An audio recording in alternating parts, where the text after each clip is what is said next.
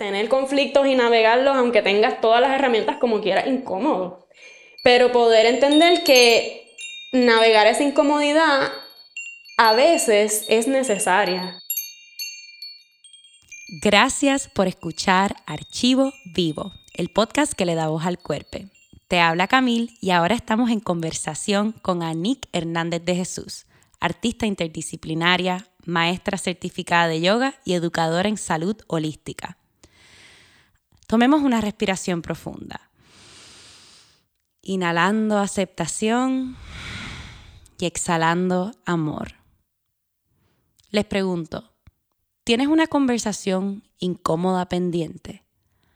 ¿Cómo puedo expresar mis necesidades de una forma constructiva? ¿Cuáles son mis necesidades? A veces para mí eso es lo más difícil identificar.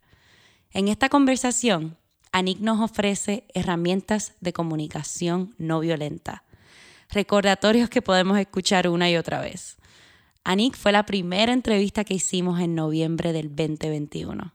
Se siente que ha pasado tanto tiempo desde entonces. ¿Soy yo o estamos en un momento de transformación acelerada? Durante la conversación escucharán los maullidos de Gatón. Y me da tristeza porque murió poco después, pero me alegra que pudimos capturar su voz. Y aunque uno no grabe las voces de sus seres queridos que transicionan al otro plano, para mí, la memoria de sus voces siempre se quedan resonando.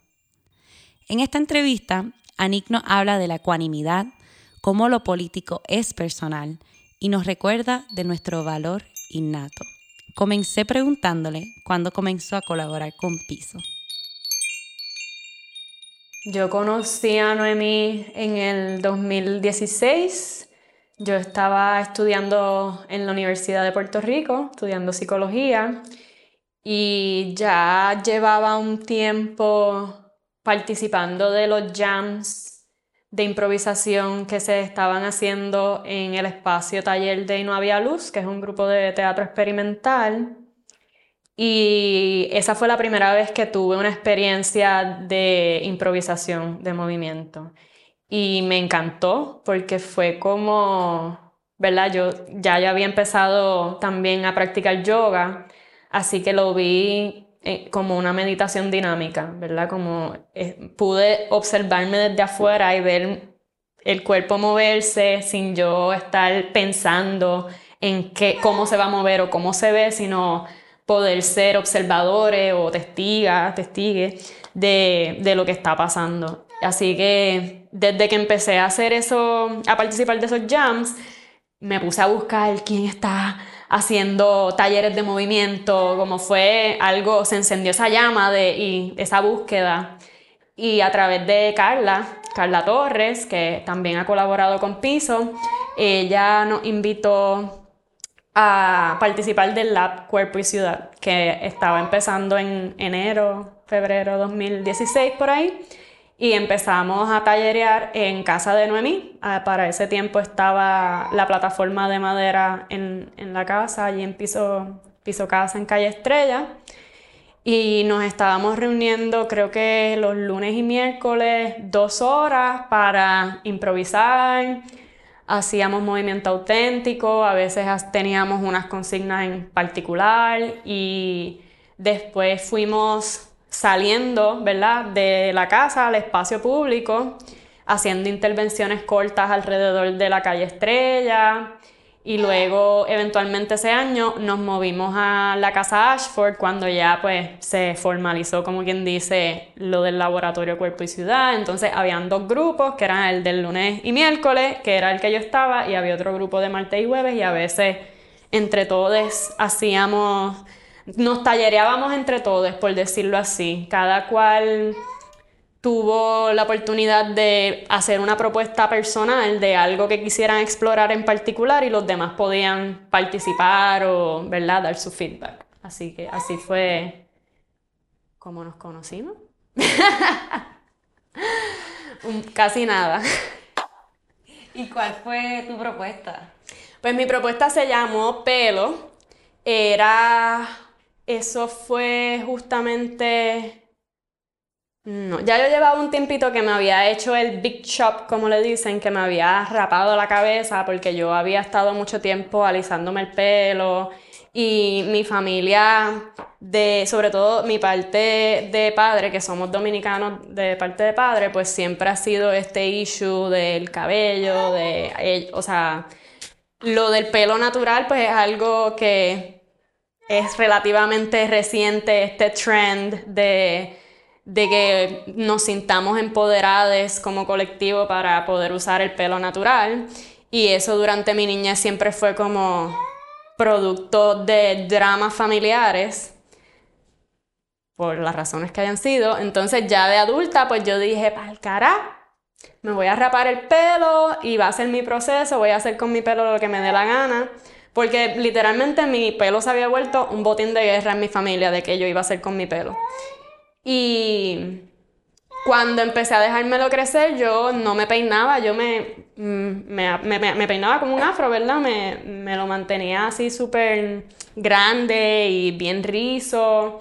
Y mi propuesta fue a base de eso, de cómo la gente empieza a, como, ¿verdad? Cambia esa percepción de, de ti al empezar a llevar tu pelo afro a los sitios, ¿verdad? Como no verse profesional, todas estas cosas que afectan cómo la gente te ve en un lugar como Puerto Rico, que todos de algún modo u otro somos afrodescendientes, ¿verdad? Así que, y lo mismo en la República, ¿no? Que somos directamente descendientes de, africanos, pero como quiera, ahí está hay este desfase o este, esta colonización de la mirada, ¿verdad? Que no nos permite vernos a nosotros mismos claramente.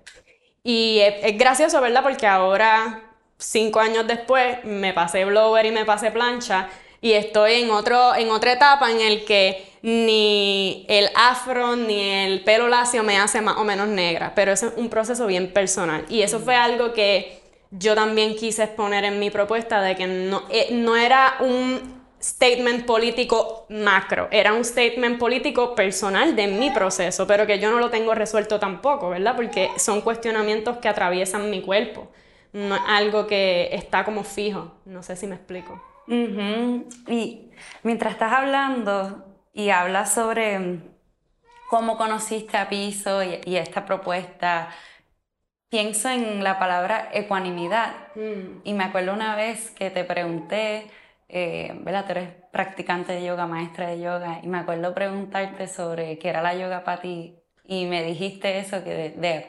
ecuanimidad. Exacto. Que es ese como estar consciente sin juzgar de, de, una manera u otra, y no sé si, si quisieras hablar un poco más sobre cómo esa de qué es la ecuanimidad y cómo se ve reflejado en, en, las distintas prácticas que estás haciendo, porque yo te lo pregunté a través de yoga, pero lo veo reflejado también en, en la práctica del movimiento. Sí, totalmente. Yo lo que lo relaciono también mucho con la autoobservación, que creo que algo que hacemos mucho en piso también es una práctica de, de observar dónde tú estás sin juicio, ¿verdad? Y desde ahí poder tomar decisiones informadas. Y volviendo a lo de pelo, que mi propuesta como tal fue, yo hice una peluca, ¿verdad? Yo me cubrí la cara de pelo y yo estaba con ropa normal y con mi afro full blossoming y con, con la colaboración de Moire Díaz y de Dionisio Nieves hicimos una, una peluca, o sea, una máscara de pelo y andando por el condado con la máscara de pelo y Dionisio grabándome y simplemente interactuando con las personas. Y esa fue mi propuesta. Just walking around Condado. Y fue súper bello, fue súper bello ver las reacciones de las personas y volviendo a la parte de la ecuanimidad, pues en este proceso que como yo siempre supe que era bien personal, pues, por ejemplo, mantenerme ecuánime a las reacciones de la gente, por ejemplo, porque no todo el mundo va a reaccionar igual. Y de la misma manera que alguien me puede cuestionar, ah, ¿por qué te estás dejando el pelo rizo? ¿Por qué estás usando el afro? Me lo cuestionan igual cuando me paso el blower y la plancha. Así que yo creo que también esta cuestión de la ecuanimidad es poder entender que el balance no es fijo, como que uno siempre está como que en el va y el ven, pero we're never in one place, nunca estamos fijos, así que aprender a navegar eso sin que se te mueva el piso, valga la, la mención, sin que se te mueva el piso, para mí es ecuanimidad. Es, ecuanimidad tener por ese first chakra, digamos, como esa raíz anclada en ti, en, en lo que tú sabes que es cierto para ti, ¿verdad? La naturaleza, el universo, Gigi, la munda, como tú le quieras decir, y poderte mover a base de eso. Y que todo, porque todo lo demás externo va a cambiar. Eso es lo único que tenemos seguro, además de la muerte, que todo va a estar cambiando siempre. Así que poder de verdad vivir la vida con eso encuerpado, pues eso también para mí es piso. Uf, y yo creo que hablando de eso de enraizar y, y vivir de esta manera, cómo obviamente este último año, estos últimos dos años caóticos, ¿cuáles han sido esas prácticas que te ayudan a, a, encontrar tu piso? Y me gustaría hasta que toques, hables un poquito más sobre lo que significa el piso para ti. Mm. Y quizás cómo ha cambiado, ¿verdad? En estos últimos años. Sí, es bien, es bien chévere. Acabas de decir eso y pensé en la huelga, que nosotros teníamos el piso móvil. Y realmente en la huelga, ay, verdad que estamos en medio de la huelga. Perdónenme, perdónenme, a veces, a veces tengo que zone out ciertas cosas. Ok, la huelga del 2017 eh, que para ese tiempo Noemí estaba dando un curso en el programa de género y yo estaba trabajando en el programa de género también. Y ese año de, la Universidad de Puerto Rico, recinto de Río Piedras. Y ese semestre nosotros hicimos un piso, una plataforma de madera en la universidad. Y ese mismo semestre cerraron la universidad porque estábamos en huelga. Así que de ese piso Fénix que está en Río Piedras, nosotros pues como que surgió este concepto del piso móvil, porque el piso pues tú te lo llevas a donde, a donde tú lo necesites, incluso al principio había literalmente un piso chiquito que tú te llevabas y lo, para moverte o hacer lo que tú necesitaras. Y era, ¿verdad? Ese safety, como ese espacio seguro que es psicológico, pero también es físico. Y es como tú vas creando el entorno que tú necesitas para que cosas pasen que eso puede ser cualquier cosa en el momento, pero siempre en relación al cuerpo, en el espacio, ¿verdad? Y, y pues navegando todos los cuestionamientos que tenemos como personas caribeñas, de cuerpos de todos los colores, de todas las formas, de todos los géneros, tú sabes, son, es como navegando la condición humana, más que nada, y en estos momentos de caos que desde la perspectiva filosófica, ¿verdad? Para que haya un orden tiene que haber un caos, ¿verdad? Así que estamos pasando por todo este caos porque estamos sacando lo que no funciona y ya el paradigma nuevo ya está, ya nosotros somos el paradigma nuevo que está surgiendo, pero obviamente como el águila cuando se va a cambiar de pico, a veces es doloroso, a veces es incómodo, pero si no pasas por ese proceso, no pasa lo otro.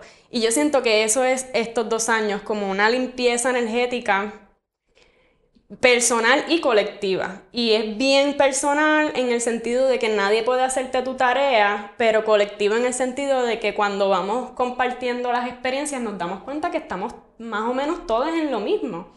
Y por eso es que hay que hablar las cosas y por eso es que existe este podcast y existen espacios de encuentro para, o los círculos de sanación, los círculos de luna, espacios donde podamos hablar.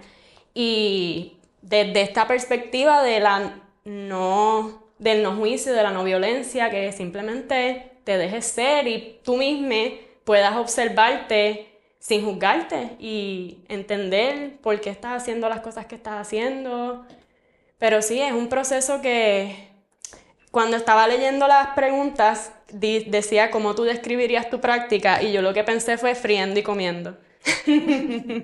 Porque es como que estás aprendiendo todos estos conceptos, pero al mismo tiempo you have to apply them in real time. Porque los, estamos pasando por esto, mientras lo estamos estudiando y viendo cómo vamos a resolver estas cosas, lo estamos viviendo.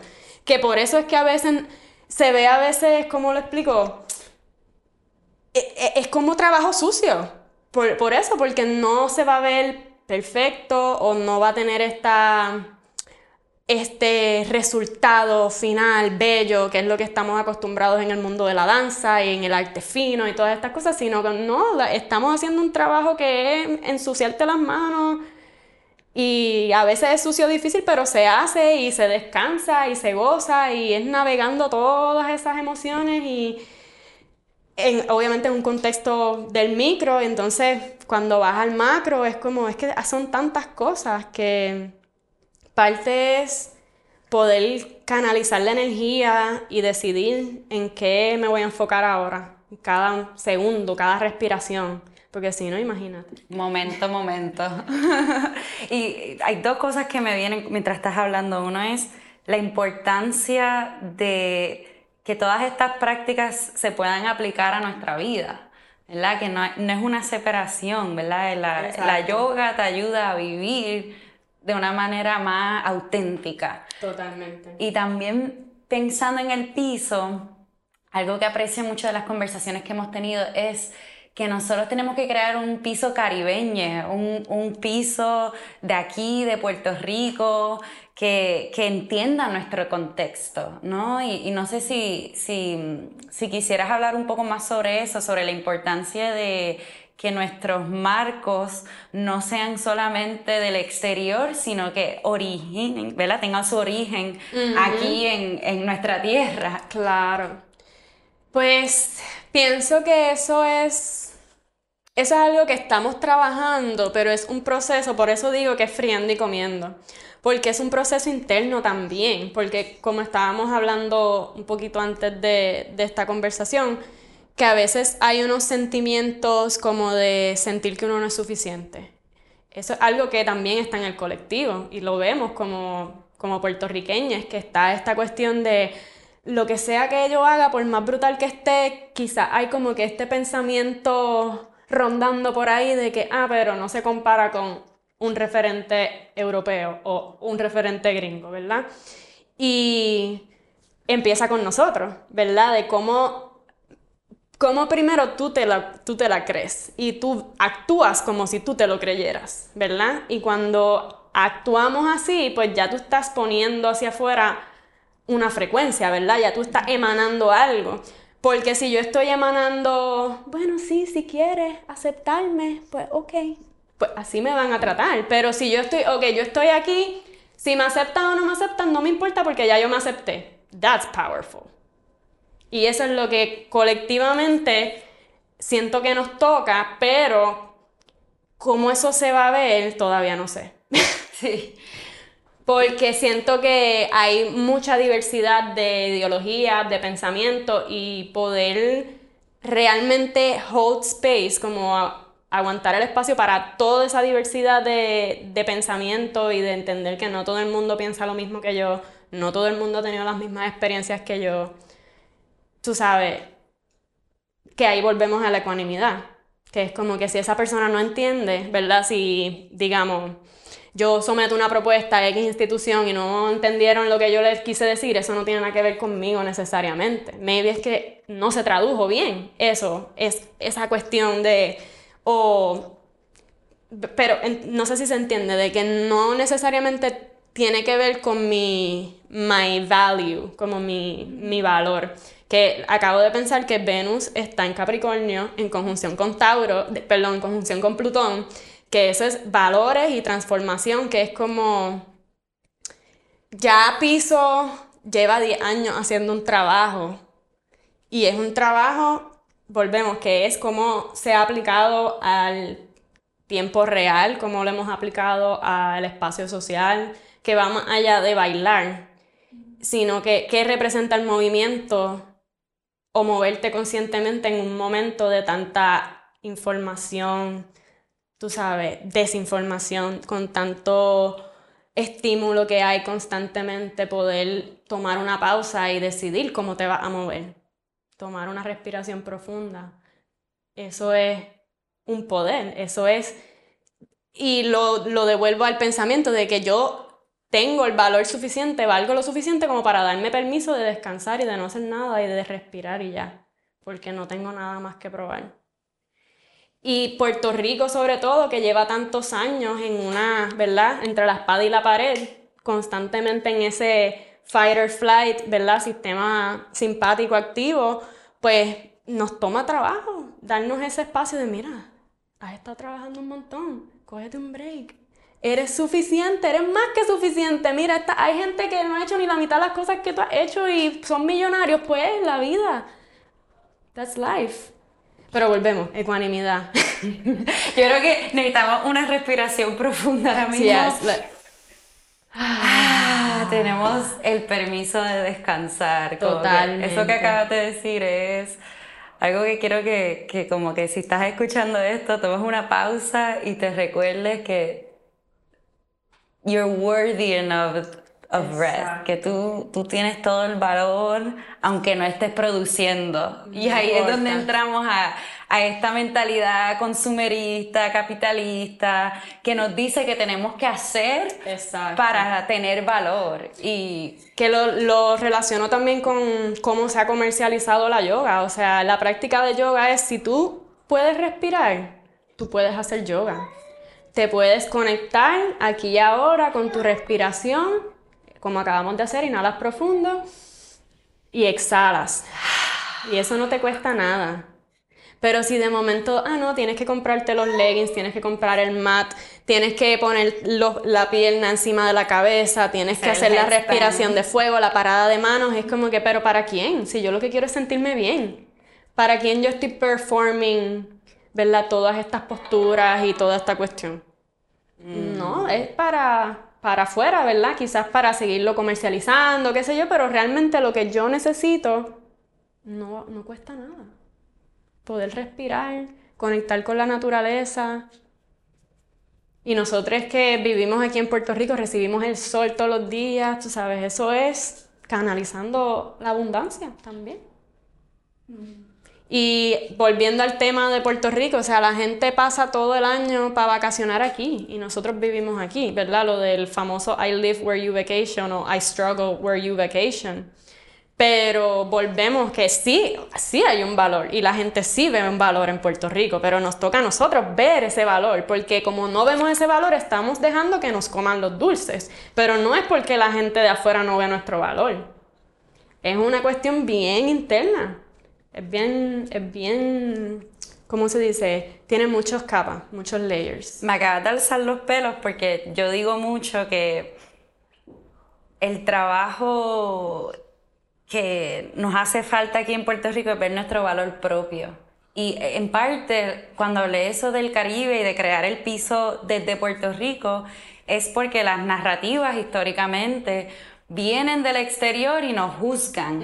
Entonces hemos escuchado eh, el quién debemos ser o qué piensa alguien afuera de nos que somos, pero a la vez eh, esas personas están alejadas de la realidad aquí. Entonces cuando estamos aquí y a veces a mí me ayuda mm, conectar con mis bisabuelas porque siento que ellas se veían el valor, aunque, aunque vivían en unas situaciones más oprimidas este, y no tenían las mismas oportunidades, pero a veces siento que mi abuela, que no le permitieron ir a la universidad, tenía mejor sentido de valor que yo tengo, que yo he tenido que trabajar más.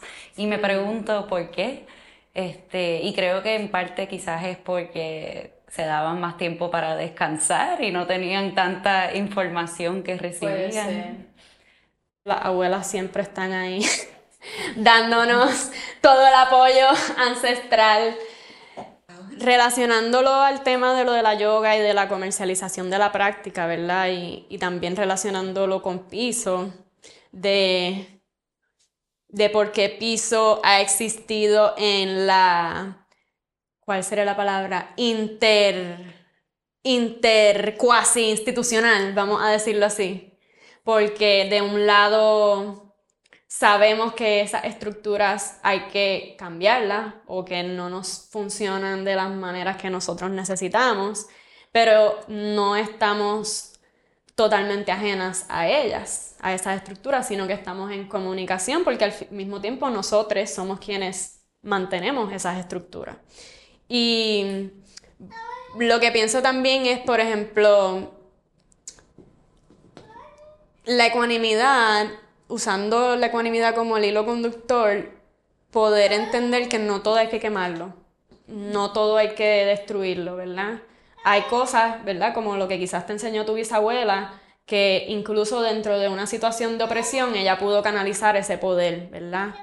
Y, y hay cosas que sí se pueden salvar, hay cosas que sí son buenas para mantenerla y para promoverla para las próximas generaciones, pero las cosas que no, pues hacer ese trabajo interno de cómo eso se ve en mi vida primero. Y yo creo que eso es la práctica de piso. Cómo tus cuestionamientos de la vida y de lo social, lo político, se ven en tu vida íntima, en, lo, en tu diario vivir. Y pienso en Audre Lorde, ¿verdad? En que lo, la división de lo espiritual y lo político no existe. Mm. Y en que lo personal es político, ¿verdad? Así que... No hay nada más ritualístico que el gobierno. No, hay nada más ritualístico que tú llevarte tu librito porque sabes que vas a ir a una oficina de gobierno y vas a pasar el día ahí y ya tú hiciste paz con eso y estás canalizando otra frecuencia, porque ya tú sabes que pelear con la señora que te está atendiendo no va a lograr nada necesariamente, ¿verdad? Simplemente ella sale molesta, yo salgo molesta, todos estamos apestados con el mundo, ok, lo sabemos. ¿Cómo lo vamos a, hacer para que por lo menos huela un poquito también a flores a veces, para que no apeste tanto? Ay, me da gracia porque los otros días me pasó eso, que iba a ir a una oficina gubernamental y hice tanto trabajo antes de ir, porque yo soy alguien que a veces me dan ganas de quemar el Capitolio. Totalmente. es válido y razonable. tú sabes, me pasa, ¿verdad? y y, pero a la misma vez yo, yo he tenido esas experiencias donde he, sido muy reactiva y eso no me ayuda a mí, no ayuda a esa persona. So tuve que meditar muy intensamente antes de ir y, y, todo fluyó. Exacto. Y no tuve, y todo el mundo me trató bien, hasta, hasta buscando encontrando la oficina, le pregunté a varias personas, ah, ¿cómo lo llego? Y, ah, y sentía que, que, me estaban ayudando. Nunca sentí que, que, había esa tensión, así que qué gracioso que mencionas eso. Sí, no, y sobre todo estos últimos dos años que hemos, tú sabes, hemos tenido que colectivamente soltar el control en muchas cosas. Entender que por más planes que tú hagas, por más estructurada que tengas tu vida puede cambiar en un segundo. Y por eso también la improvisación de movimiento es útil como herramienta de vida, porque cuando tú tienes esa práctica ya en tu cuerpo y en tu mente, porque eso es algo que estaba hablando también con Noemí, de que usamos mucho el nombre del cuerpo, pero es que es el cuerpo y la mente juntos siempre. Exacto. Es la cuerpa presente, que era también lo que le estaba diciendo a Noemí, como el cuerpo cuando tu mente consciente está integrada, porque si está tu cuerpo ahí, pero tu mente está en Plutón, pues está en Plutón, que eso también funciona y lo hacemos también, pero cuando hay que estar presente, pues la mente también juega un rol importantísimo. Sí, me ha ayudado mucho pensar en eso, que la mente es parte del cuerpo. Total, para mí no hay, no, hay división. Em, yo algo que quiero preguntarte, yendo un poco hacia visiones del futuro o cuál es tu sueño, ¿verdad? Como tu sueño para ti misma, para, para Puerto Rico o la Munda y, cómo, cómo, cómo, lo, cómo practicas ese sueño. Mm. bueno, mi sueño mi sueño realmente está bastante relacionado con lo que estamos hablando y es eso de que colectivamente e internamente dejemos ese trauma de que no soy suficiente, porque Puerto Rico es abundante, sobre, o sea, aquí la tierra es súper fértil, aquí tenemos todo tipo de, o sea, aquí se da todo, realmente mi sueño es que podamos crear más redes solidarias entre todos para que podamos literalmente ver que no necesitamos nada de afuera. O sea, sí vamos a estar siempre en relación con otros, porque no es que vivimos aislados del mundo. Y eso lo digo desde uno personalmente hasta la isla y el archipiélago. Pero, tú sabes, entender eso, que primero hay que, tú sabes, hay que llenar lo que tienes tú, tú sabes, asegurarte que tú estés bien, que, que tus necesidades están cubiertas para entonces poder ofrecer y poder poner a la disposición y que entonces cuando yo hago eso, yo te puedo ofrecer lo que yo tengo más genuinamente sin después estar, ay, pero es que yo le di esto a Camila y ella no me ha dado nada para atrás. Ay, estoy, pero nunca le dije nada. Y yo sigo, que eso también es como el flip side de como no me siento suficiente, doy de más. Cuando tú sabes y no comunico mis necesidades. Exacto. Y a veces que no sé lo que necesito, porque no me Porque no me di ni el tiempo, no me di ni el tiempo ni el espacio, porque estoy todo el tiempo diciéndole que sí al resto del mundo. Y eso es algo que, volviendo al tema de la pandemia, antes de la pandemia yo estaba dando clases de yoga todos los días. Yo estaba trabajando con un proyecto non-profit comunitario, dando talleres gratis de meditación por todo Puerto Rico después de María. Y yo estaba a punto del burnout. Estaba así que, o sea, la pandemia fue, o sea, me dijo, párate, detente, porque, tú sabes, yo veo una necesidad en el mundo, ¿verdad? En la gente que está a mi alrededor, sobre todo después de, de los huracanes. Pero yo también tengo necesidades. Y si yo estoy constantemente en este rol de no, yo no necesito nada, yo solo quiero ayudar, cuando yo necesite ayuda, la gente no va a saber cómo acercarse a mí, no porque no quieran, sino porque yo misma he, he empujado a la gente hacia afuera, no lo he permitido, no me he permitido a mí recibir, que volvemos, darte permiso de quedarte un día sin hacer nada, aunque, aunque no estés ni produciendo lo que sea. Ya, ya porque estás aquí ahora en este momento específico del mundo histórico, ya tú te mereces descansar Nada más que con tú salir a la esquina ya tú estás cansado, drenado con todo, o sea, y la cosa es esa, como aquí en Puerto Rico, yo lo he dicho desde, desde antes de María, pero aquí la crisis es de salud mental.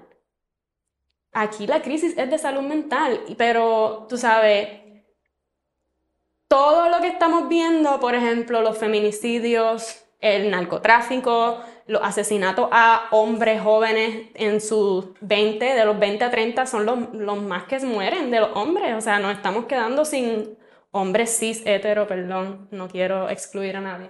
Este, los están matando en las calles porque es una crisis de salud mental, pero es sistémico, porque si no tenemos unos servicios que nos, tú sabes, y por eso es que piso es lo que es porque nos damos espacio para tratar estas preguntas, que no es solamente vamos a encontrarnos a bailar y olvidarnos del mundo. Hay veces que sí, necesitamos eso mismo, vamos a bailar por olvidarnos del mundo, pero hay veces que nos encontramos que es como que vamos a bailar para en dirección a esto, para señalar esto. Y volviendo a mi sueño, o sea, mi sueño es que, por ejemplo, seamos creativos, creativos en nuestra manera de, entre comillas, resolver los problemas. Por ejemplo, lo pienso con lo de las ropas. Pues vamos a, entre mis amigues, nosotros tenemos, nos intercambiamos las ropas. Yo no compro ropa.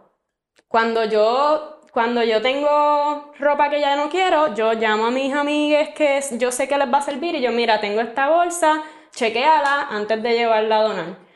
Y ella, o sea, nos, mis amistades y yo hacemos eso. Y esa es una, una manera bien pequeña que a mí me, me, ayuda y me tranquiliza. Es como que, ok, estoy haciendo algo por, por, o sea, por minimizar, ¿verdad? El daño que podemos estar haciendo a la naturaleza. O sea, mi sueño es que se limpian los océanos, que dejen de deforestar las Amazonas. O sea, ese es mi sueño. ¿Cómo llegar ahí? Pues paso a paso. ah. Son muchos sueños. Muchos sueños. Y yo creo que es importante reflejar que los sueños no solamente se imaginan, sino se viven. Y yo creo que una pregunta para partida es, em, si alguien escucha esto y dice, como qué práctica le podemos dejar, yo sé que hablamos de la respiración, ¿verdad? O quizás qué pregunta le podemos ofrecer a alguien para que tome ese espacio. Mm. A mí siempre me ha funcionado la oración de la serenidad. Que, ¿verdad? No tienes que ser religioso ni creyente, puede es una oración a la serenidad. Y la oración dice, vamos a decir, naturaleza en vez de Dios, ¿verdad? Naturaleza, concédeme la serenidad de aceptar lo que no puedo cambiar, concédeme la sabiduría, perdón, concédeme la valentía para cambiar lo que no puedo aceptar y concédeme la sabiduría para reconocer la diferencia, ¿verdad? Así que un poquito como choose your battles. Yo pienso que esa ha sido, y volvemos, la yoga como práctica y la improvisación como práctica me ayudan a poder hacer eso en el, en el acto, en tiempo real.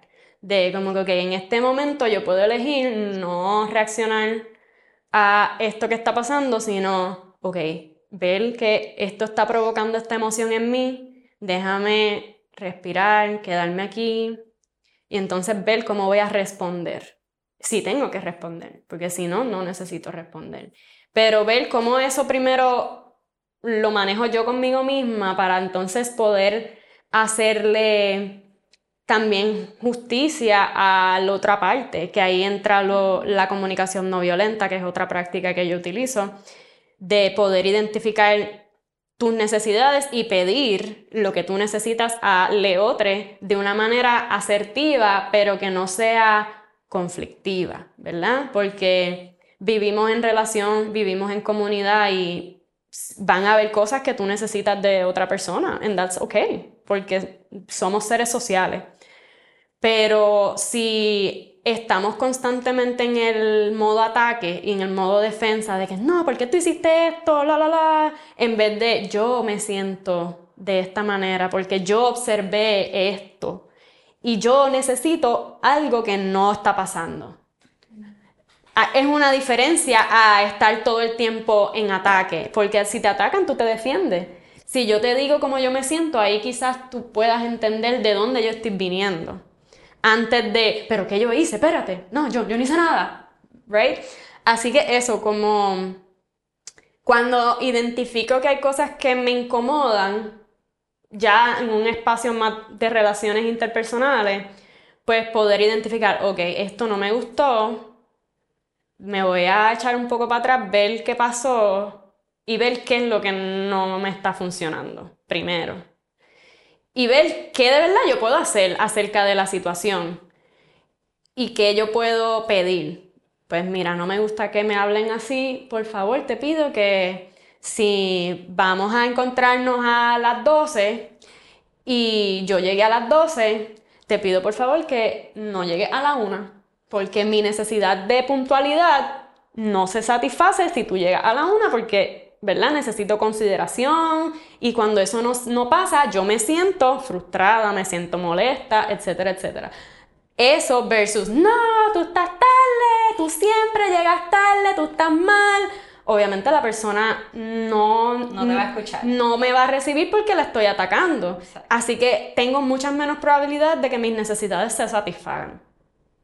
Pero volvemos a hacer eso, es como un trabajo interno primero de, ok, hay cosas que son mías que aunque yo se lo pida, esta persona no va a poder, no me lo va a poder dar porque es que no es capaz, porque yo lo tengo que resolver conmigo misma primero. Y entonces después de que yo hago ese assessment, ahí es que yo le pido, ah, ok, pues.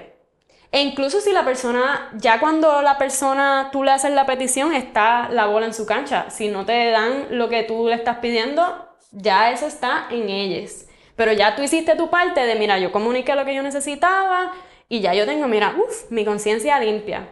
Lo que pase después le toca a la otra persona. Sí, y también en ese acto de la, de la comunicación no violenta te das cuenta qué emociones estás trayendo de experiencias pasadas. Porque quizás, pues, era que mi mamá siempre llegaba tarde para buscarme a la escuela y eso me recuerda a este como que frustración. Entonces, pues yo empiezo a atacar a esta persona porque cada, vez que alguien llega tarde, entonces cuando tú tomas esa pausa, puedes decir, espérate, ¿qué, qué realmente es lo que necesito? Y no reaccionar de, nuestra, de nuestros traumas pasados. Exacto. Eh, que es bastante fácil de... Sí, En los pasos como tal de la comunicación no violenta, el primero es observar y te dicen que observes como si fuera una cámara que estuviera captando el momento, ¿verdad? De una manera entre comillas objetiva. Entonces, cuando tú le dices a la persona cómo tú observaste la situación y la persona te dice cómo observó la situación, ahí también te puedes dar cuenta si desde el principio fue que el malentendido se dio hasta como cada cual observó cómo se dieron las cosas. Porque si ya desde de, por sí yo pienso, no, porque es que yo sé que, que Camil tenía otra cosa y me, me, acomodó a las 12 porque yo me hago mi película de la situación y tú te haces tu película de la situación. Si no, si tan siquiera estamos discutiendo acerca de lo mismo, porque vemos la situación de maneras diferentes, no, no podemos satisfacer nuestras necesidades. Así que ese primer paso es bien importante cómo yo observo lo que está pasando. Y a base de lo que observo, yo me siento así. Y usas así mismo, adjetivos. Yo me siento molesta, yo me siento triste, yo me siento emocionada, ¿verdad? No, no tiene que ser negativo. ¿Por qué? Porque mi necesidad de X cosa se ve o no se ve satisfecha a raíz de esta situación. Así que a raíz de esa situación, si esta necesidad de consideración, por decir un ejemplo, no se vio satisfecha, yo te voy a pedir, Camil, por favor, la próxima vez que tengamos una reunión, no, y lo acordemos a las 12, si va a llegar a la 1, por favor, déjame saber con anticipación para entonces yo no esperarte. Un ejemplo básico de la vida que, nos pasa, todo el tiempo. Pasa mucho. O por ejemplo, o tú sabes, simplemente poder mantener esa comunicación abierta y eso es también piso, poder tener conversaciones incómodas, porque pedir a veces esto no es fácil, tener conflictos y navegarlos, aunque tengas todas las herramientas como quieras, incómodo. Pero poder entender que navegar esa incomodidad a veces es necesaria para poder superarlo, como growing pains, como uno lo dice. Si la aguantas es hasta peor. Si no, si no te comunicas tus necesidades, después va a ser explosivo. Después cuando sa explota, sacas toda la lista de las cosas que tenías aguantadas y la otra persona se queda, pero es como tú tienes todo eso registrado ahí. y es que mira, las tenía ahí. Marca, mira, hoy me hizo esto y no le dije nada, pero lo tengo velado. Sí, sí. Son los pasos de la comunicación no violenta, primero observar, después en base de esos actos reconocer qué emoción siente y comunicarlo con lo que le dicen los I statements, ¿verdad? Yo, Exacto. Yo me siento así cuando pasa eso y después es como... Identificar la necesidad. Identificar. me siento triste porque mi necesidad de puntualidad, de consideración, no se pudo satisfacer. Entonces ahí es que entra la petición y cuando le pedimos algo a alguien, que sea algo que la persona te pueda dar, porque no le vas a pedir algo, ¿me entiendes? Por favor, eh, hazme sentir amada. Eso no es algo que tú le puedes pedir a alguien porque no es real. Como tú, ah, por favor, mañana cuando te levantes, envíame un mensaje de buenos días. Eso es algo que tú puedes pedir. Que eso me haga sentir amada, pues ya esos son otros 20, pero eso no lo toca a la persona. Por eso es que es bien importante como este inventario emocional, psicológico, sobre todo cuando estamos haciendo trabajo comunitario y trabajo de activismo, porque se mezclan las subjetividades, ¿verdad? Y es como, yo no sé hasta qué punto lo mío se acaba y empieza lo tuyo y estamos aquí eh, retriggering ourselves, ¿verdad? Porque no hemos hecho ese assessment primero de como que, yo me siento así primero por esta situación. Entonces esta persona se une a mí, se siente así, ¿no? Y como nos alimentamos ese, esa reactividad. Y por eso, o sea, algo que yo en la huelga del 2017 fue algo que me cuestionaba mucho, porque pasábamos mucho tiempo de planificación de cómo vamos a hacer tal estrategia, por decirlo así. Entonces cuando llegaba el momento muchas veces no se daba porque la reacción emocional era tanta que muchas personas pues empezaban a hacer otras cosas y volvemos, es válido tener esas emociones, no es que yo quiera invalidar a estas personas, pero ya había un trabajo. Y si yo no puedo check myself first, estoy en baja, pues perjudicando un colectivo porque yo no pude hacer ese trabajo interno, que no todo es para afuera, no todo es trabajo comunitario, también es trabajo interno. Y por eso yo digo que es friendo y comiendo, porque no es que no participemos, no es que no seamos activistas, no es que no seamos practicantes de yoga o lo que sea, pero que siempre esté tanto afuera como adentro, como que no podemos como dejar desapercibido ninguna de las dos, como que siempre es en ese adentro afuera, que es también el budismo, como el camino del medio, como que nunca irte a un extremo, siempre tratar de ver ambos, ambos extremos y navegar el medio de alguna manera. Desde la perspectiva espiritual, no estoy hablando de right wing ni left wing ni nada de esto. nada, ahí no vamos a entrar. Haciendo las salvedades para quien escuche este podcast en la posteridad. Wow. Gracias a Nick de nuevo por compartir tu historia. Y gracias a ti, querido oyente, por escucharnos. Si quieres conectar con nosotros, nos puedes seguir archivo.vivo en Instagram o enviarnos un email a somos@archivovivo.red. Si esta conversación te inspiró, por favor compartir este podcast con alguien que amas. Archivo Vivo es una producción de Piso Proyecto y 9 millones, posible por una subvención del María Fond. El próximo episodio será nuestra última entrevista de la primera temporada con G. Les espero entonces.